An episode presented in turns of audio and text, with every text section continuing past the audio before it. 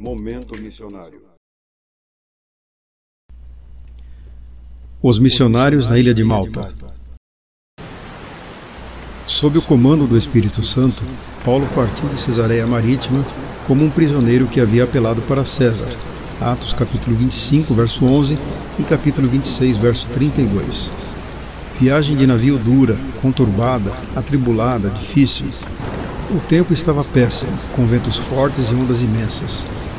Com o navio em perigo de afundar e as pessoas em iminência de morte, o Espírito Santo encorajou o seu missionário a não perder a oportunidade. Paulo evangelizou os prisioneiros e toda a tripulação. O navio afundou na ilha de Malta. O prejuízo foi imenso, mas apesar dos danos materiais, nenhum ser humano morreu.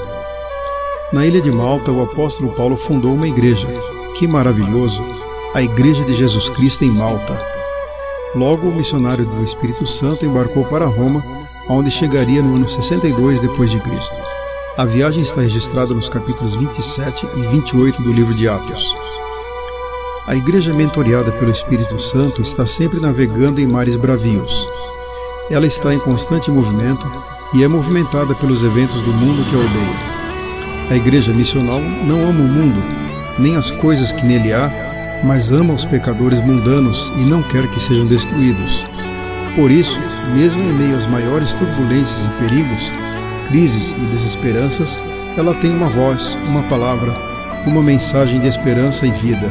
A boa notícia que todo ser humano precisa ouvir: Jesus Cristo, sua cruz dolorosa, seu sangue remidor e seu sacrifício de amor.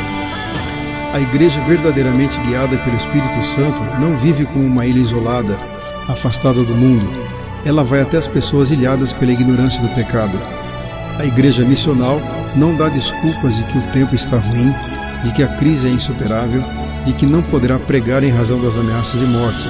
Ao contrário, ela aproveita os momentos mais críticos da sociedade para semear a semente da esperança, Jesus Cristo, Senhor dos vivos e dos mortos.